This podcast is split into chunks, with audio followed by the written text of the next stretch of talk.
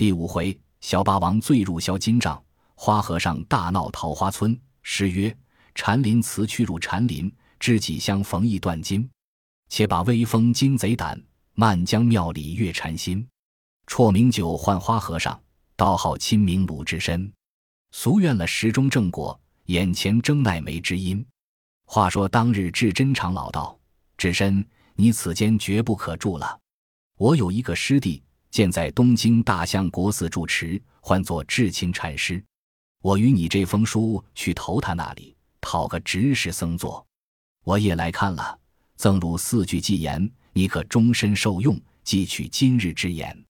智深跪下道：“洒家愿听寄言。”长老道：“遇林而起，遇山而复，遇水而兴，遇江而止。”鲁智深听了四句寄言，拜了长老九拜，背了包裹。腰包、肚包藏了书信，辞了长老，并众僧人，离了五台山，竟到铁匠间闭客店里歇了，等候打了禅杖、借刀，完备就行。寺内众僧的鲁智深去了，无一个不欢喜。长老教火工道人自来收拾打坏了的金刚亭子。过不得数日，赵员外自将若干钱物来五台山，再塑起金刚，重修起半山亭子，不在话下。再说这鲁智深就客店里住了几日，等得两件家生都已完备，做了刀鞘，把戒刀插放鞘内，禅杖却把漆来裹了，将些碎银子赏了铁匠，背了包裹，挎了戒刀，提了禅杖，作别了客店主人并铁匠，行程上路。过往人看了，果然是个莽和尚。但见造直多背穿双袖，青元涛斜挽双头。借刀灿三尺春冰，深藏鞘内；禅杖挥一条玉蟒，横在肩头。露丝腿紧系脚冰，蜘蛛肚牢拴衣钵。嘴缝边攒千条断头铁线，胸脯上露一带盖胆寒毛。生成食肉参鱼脸，不是看经念佛人。且说鲁智深自离了五台山文殊院，取路投东京来，行了半月之上，余路不投寺院去歇。只是客店内打火安身，白日间酒肆里买吃，在路眠不得饥餐可饮，夜住小行。一日正行之间，贪看山明水秀，不觉天色已晚。但见山影深沉，槐荫渐没，绿杨影里，时闻鸟雀归林。红杏村中，每现牛羊入圈。落日带烟生蔽雾，断霞映水散红光。西边钓叟移舟去，野外村童跨独归。鲁智深因见山水秀丽，贪行了半日，赶不上宿头，路中又没人作伴，那里投宿是好。又赶了三二十里田地，过了一条板桥，远远的望见一簇红霞，树木丛中闪着一所庄院，庄后重重叠叠都是乱山。鲁智深道：“只得投庄上去借宿。”竟奔到庄前看时。见数十个庄家忙忙急急搬东搬西，鲁智深到庄前，倚了禅杖，与庄客打个问讯。庄客道：“和尚，日晚来我庄上作甚的？”智深道：“小僧赶不上宿头，与借贵庄投宿一宵，明早便行。”庄客道：“我庄上今夜有事，歇不得。”智深道：“胡乱借洒家歇一夜，明日便行。”庄客道：“和尚快走。”休在这里讨死，智深道也是怪哉，歇一夜打神魔不紧，怎地便是讨死？庄家道去便去，不去时便捉来缚在这里。鲁智深大怒道：“你这思村人好没道理！俺又不曾说甚的，便要绑缚洒家。”庄家们也有骂的，也有劝的。鲁智深提起禅杖，却待要发作，只见庄里走出一个老人来。但见自须似雪，发鬓如霜，行时间曲头低，坐后耳聋眼暗，头裹三山暖帽，足穿四凤宽靴，腰间掏细佛头青，身上罗衫与肚白，好似山前都土地，正如海底老龙君。那老人年近六旬之上，拄一条过头拄杖，走将出来，喝问庄客：“你们闹什么？”庄客道。可奈这个和尚要打我们，智深便道：“小僧是五台山来的和尚，要上东京去干事，今晚赶不上宿头，借贵庄投宿一宵。”庄家那厮无礼，要绑缚洒家。那老人道：“既是五台山来的僧人，随我进来。”智深跟那老人直到正堂上，分宾主坐下。那老人道：“师傅休要怪，庄家们不省得的师傅是活佛驱出来的，他做繁华一力相看。老汉从来敬重佛天三宝，虽是我庄上今夜有事，全且刘师傅谢意消了去。”智深将禅杖倚了，起身打个问讯，谢道：“敢承施主。”小僧不敢动问贵庄高姓。老人道。老汉姓刘，此间唤作桃花村，乡人都叫老汉做桃花庄刘太公。敢问师傅俗姓，唤作什么讳字？智深道：“俺的师傅是智真长老，与俺取了个讳字，因洒家姓鲁，唤作鲁智深。”太公道：“师傅请吃些晚饭，不知肯吃荤腥也不？”鲁智深道：“洒家不忌荤酒，折磨什么荤清白酒都不拣选。”牛肉、狗肉，但有便吃。太公道：“既然师傅不忌荤酒，先叫庄客取酒肉来。”没多时，庄客多张桌子，放下一盘牛肉，三四样菜蔬，一双箸，放在鲁智深面前。智深解下腰包，肚包坐定。那庄客悬了一壶酒，拿一只盏子筛下酒与智深吃。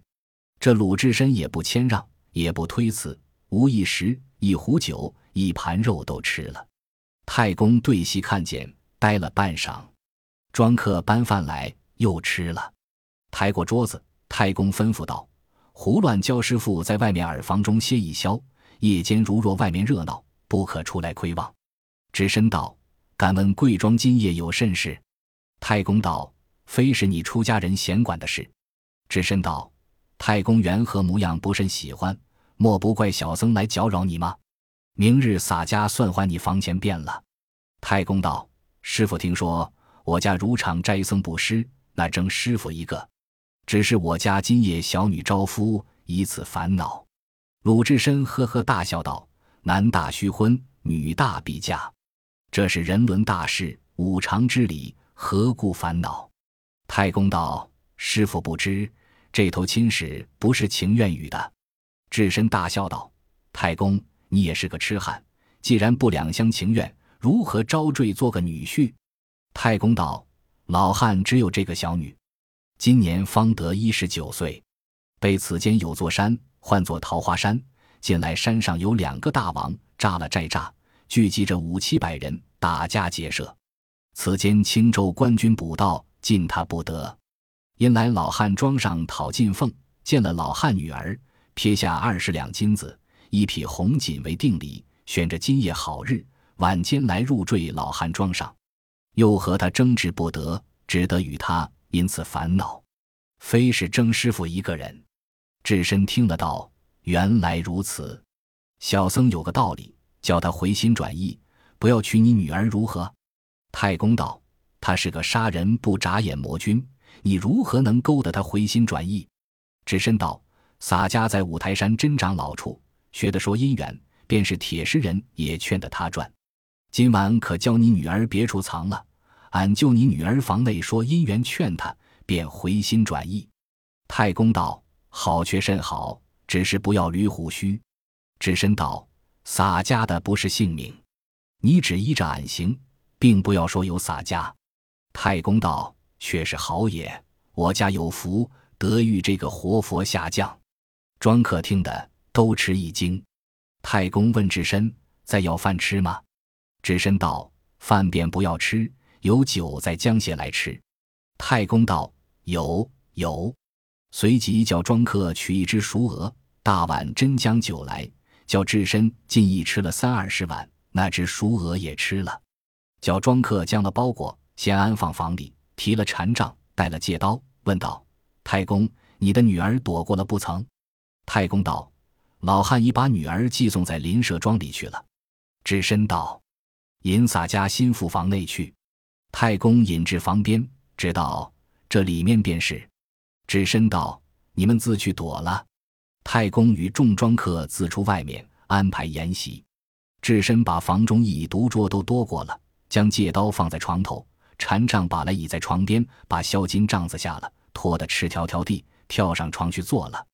太公见天色看看黑了，叫庄客前后点起灯烛迎黄，就打麦场上放下一条桌子，上面摆着香花灯烛，一面叫庄客大盘盛着肉，大壶温着酒。约莫初更时分，只听得山边锣鸣鼓响。这刘太公怀着鬼胎，庄家们都捏着两把汗，进出庄门外看时，只见远远的四五十火把，照耀如同白日，一簇人马飞奔庄上来。但见雾锁青山营里，滚出一伙没头神，烟迷绿树林边，摆着几行争食鬼，人人凶恶，个个狰狞，头巾都戴嵌根红。那袄尽披风也赤，鹰枪对对，为遮定吃人心肝的小魔王；烧棒双双，簇捧着不养爹娘的真太岁。高声齐道贺新郎，山上大虫来下马。刘太公看见，便叫庄客大开庄门前来迎接。只见前遮后拥，明晃晃的都是器械，旗枪尽把红绿绢帛附着，小喽啰头金边乱插着野花。前面摆着四五对红纱灯笼，照着马上那个大王，怎生打扮？但见头戴错肩干红袄面巾，鬓傍边插一只萝卜像生花，上穿一领为虎蹄婉绒金绣绿罗袍，腰系一条称狼身销金包肚红达帛。这一双对眼云跟牛皮靴，骑一匹高头卷毛大白马。那大王来到庄前下了马，只见众小喽啰齐声喝道。帽儿光光，今夜做个新郎；衣衫窄窄，今夜做个娇客。刘太公慌忙亲捧台盏，斟下一杯好酒，跪在地下。众庄客都跪着。那大王把手来扶道：“你是我的丈人，如何倒跪我？”太公道：“休说这话，老汉只是大王治下管的人户。”那大王已有七八分醉了，呵呵大笑道：“我与你家做个女婿。”也不亏负了你，你的女儿匹配我也好。我的哥哥大头领不下山来，叫传是你。刘太公把了下马背，来到打麦场上，见了香花灯烛，便道：“泰山何须如此迎接？”那里又饮了三杯，来到厅上，唤小喽啰叫把马去系在绿杨树上。小喽啰把鼓乐就厅前擂将起来。大王上厅坐下，叫道：“丈人，我的夫人在那里？”太公道：“便是怕羞，不敢出来。”大王笑道：“且将酒来，我与丈人回敬。”那大王把了一杯，便道：“我且和夫人私见了，却来吃酒未迟。”那刘太公一心只要那和尚劝他，便道：“老汉自引大王去。”拿了烛台，引着大王，转入屏风背后，直到新人房前。太公止语道：“此间便是。”请大王自入去。太公拿了烛台，一直去了。未知凶吉如何，先办一条走路。那大王推开房门，见里面黑洞洞地。大王道：“你看我那丈人是个作家的人，房里也不点晚灯，由我那夫人黑地里坐地。明日叫小喽啰山寨里扛一桶好油来与他点。”鲁智深坐在帐子里都听得，忍住笑不作一声。那大王摸进房中，叫道：“娘子，你如何不出来接我？你休要怕羞，我明日要你做压寨夫人。”一头叫娘子，一面摸来摸去，一摸摸着销金帐子，便接起来，探一只手入去摸时，摸着鲁智深的肚皮，被鲁智深就是披头巾带脚揪住，一按按将下床来。那大王却待挣扎，鲁智深把右手捏起拳头，骂一声。直娘贼，连耳根带脖子指一拳。那大王叫一声：“做什么？”便打老公。鲁智深喝道：“教你认得老婆！”拖倒在床边，拳头脚尖一齐上，打得大王叫救人。刘太公惊得呆了，只道这早晚正说姻缘劝那大王，却听得里面叫救人。太公慌忙把着灯烛引了小喽啰一起抢将入来。众人灯下打一看时，只见一个胖大和尚，赤条条不着一丝，齐翻大王在床面前打。围头的小喽啰叫道：“你众人都来救大王！”众小喽啰一起拖枪拽棒打将入来救时，鲁智深见了，撇下大王，床边戳了禅杖，着地打将出来。小喽啰见来的凶猛，发声喊：“都走了！”刘太公只管叫苦。打闹里，那大王扒出房门，奔到门前，摸着空马，树上折枝柳条，拖得跳在马背上，把柳条便打那马，却跑不去。大王道：“苦也！畜生也来欺负我！”再看时，原来心慌不曾解的缰绳，连忙扯断了，骑着马飞走。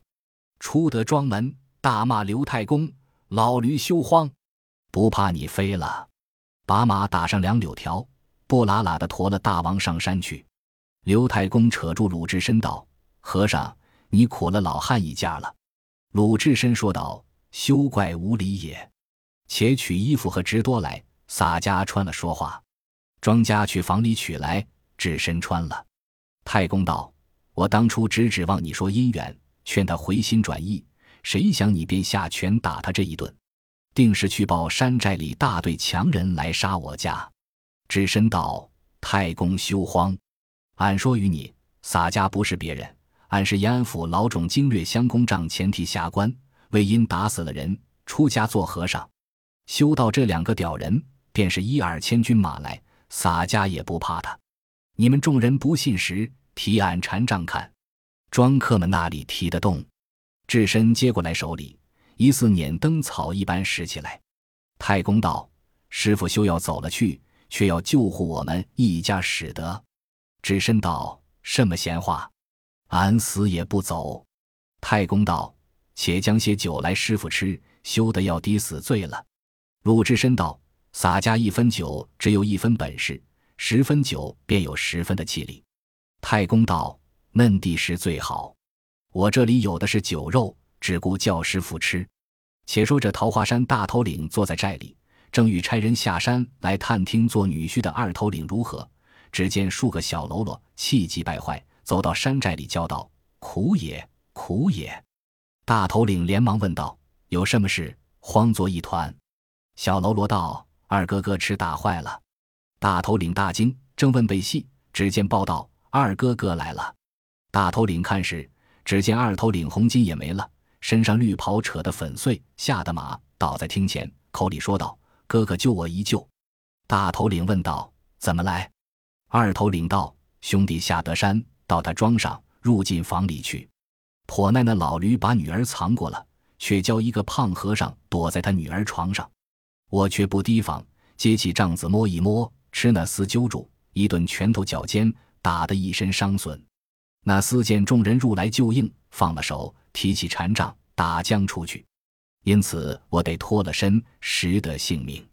哥哥与我做主报仇。大头领道：“原来嫩弟，你去房中江西，我与你去拿那贼徒来。喝叫左右，快备我的马来。”众小喽啰都去。大头领上了马，绰枪在手，尽数引了小喽啰一齐呐喊下山去了。再说鲁智深正吃酒里，庄客报道。山上大头领尽数都来了，智深道：“你等休慌，洒家蛋打翻的，你们只顾负了，解去官司请赏。取俺的借刀来。”鲁智深把直多脱了，拽扎起下面衣服，挎了借刀，大踏步提了禅杖，出到打麦场上。只见大头领在火把丛中，一骑马抢到庄前，马上挺着长枪，高声喝道：“那秃驴在那里？早早出来决个胜负！”鲁智深大怒，骂道：“焉妲己泼财，叫你认得洒家？抡起禅杖，这地卷将来！”那大头领逼住枪，大叫道：“和尚且休要动手！你的声音好私熟，你且通个姓名。”鲁智深道：“洒家不是别人，老种经略向公帐前提辖鲁达的便是。如今出了家做和尚，唤作鲁智深。”那大头领呵呵大笑。滚鞍下马，撇了枪，扑翻身便拜道：“哥哥别来无恙，可知二哥着了你手？”鲁智深只道转他，拖得跳退数步，把禅杖收住，定睛看时，火把下认的不是别人，却是江湖上使枪棒卖药的教头打虎将李忠。原来强人下拜，不说此二字，为军中不利，只唤作减服，此乃吉利的字样。李忠当下减服了起来，扶住鲁智深道。哥哥缘何做了和尚？智深道：“且和你到里面说话。”刘太公见了，又只叫苦。这和尚原来也是一路。鲁智深到里面，再把直多穿了，和李忠都到厅上叙旧。鲁智深坐在正面，唤刘太公出来。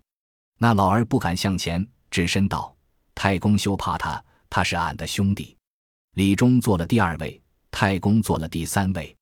鲁智深道：“你二位在此，俺自从魏州三拳打死了镇关西，逃走到代州雁门县，因见了洒家，激发他的金老。那老儿不曾回东京去，却随个相识，也在雁门县住。他那个女儿就与了本处一个财主赵员外，和俺私见了，好生相敬。不想官司追捉的洒家要紧。”那员外赔钱去送俺五台山至真长老处落发为僧，洒家因两番酒后闹了僧堂，本师长老与俺一封书，叫洒家去东京大相国寺偷托智清禅师讨个执事僧座，因为天晚到这庄上投宿，不想与兄弟相见，却猜俺打的那汉是谁？你如何又在这里？李忠道。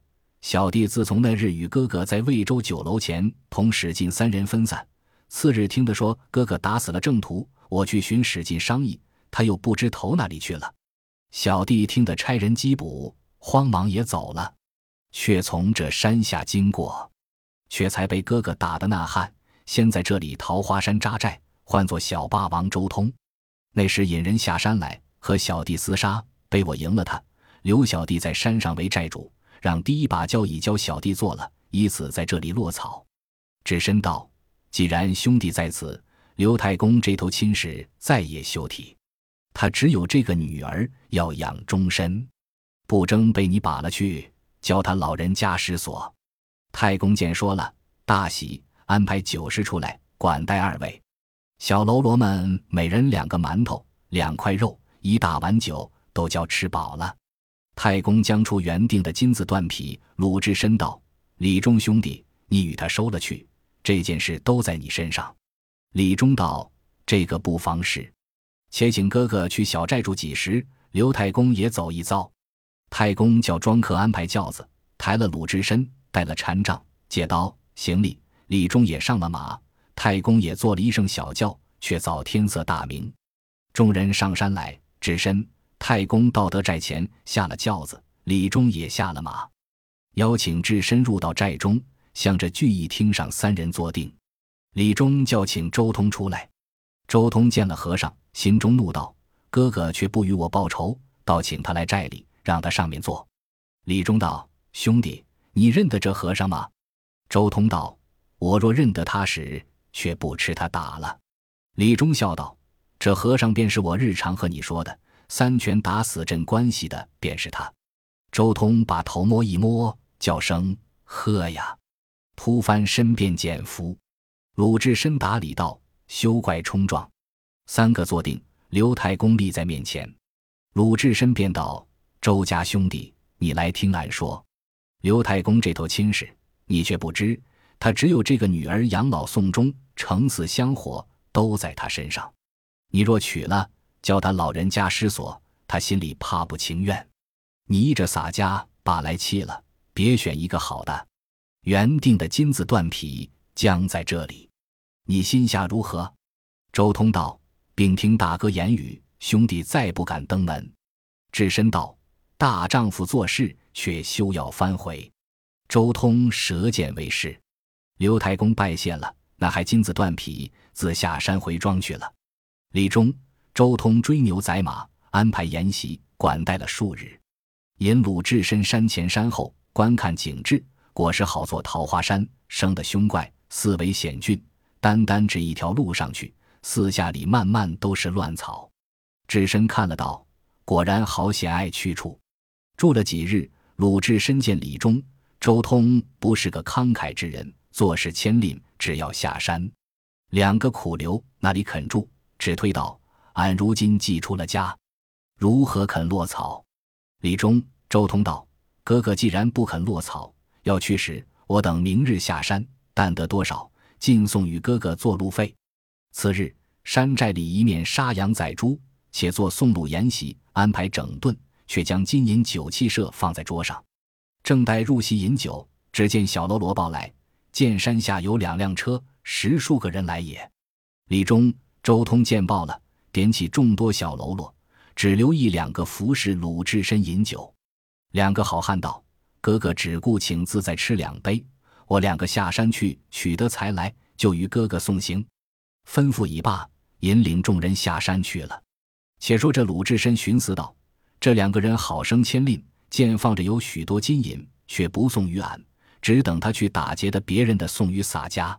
这个不是把官路当人情，只苦别人。洒家且叫这厮吃俺一惊，便唤这几个小喽啰进前来筛酒吃，方才吃的两盏，跳起身来，两拳打翻两个小喽啰，便解搭脖，坐一块捆了。”口里都塞了些麻核桃，便取出包裹打开，没要紧的都撇了，只拿了桌上金银酒器都踏扁了，拴在包里，胸前肚叠袋内藏了真长老的书信，挎了戒刀，提了禅杖，顶了衣包，便出寨来。到后山打一望时，都是险峻之处，又没深草存躲。洒家从前山去时，一定吃内厮们撞见，不如就此间滚江下去。先把戒刀和包裹拴了，往下丢落去，又把禅杖也窜落去，却把身往下只一滚，咕噜噜直滚到山脚边，并无伤损。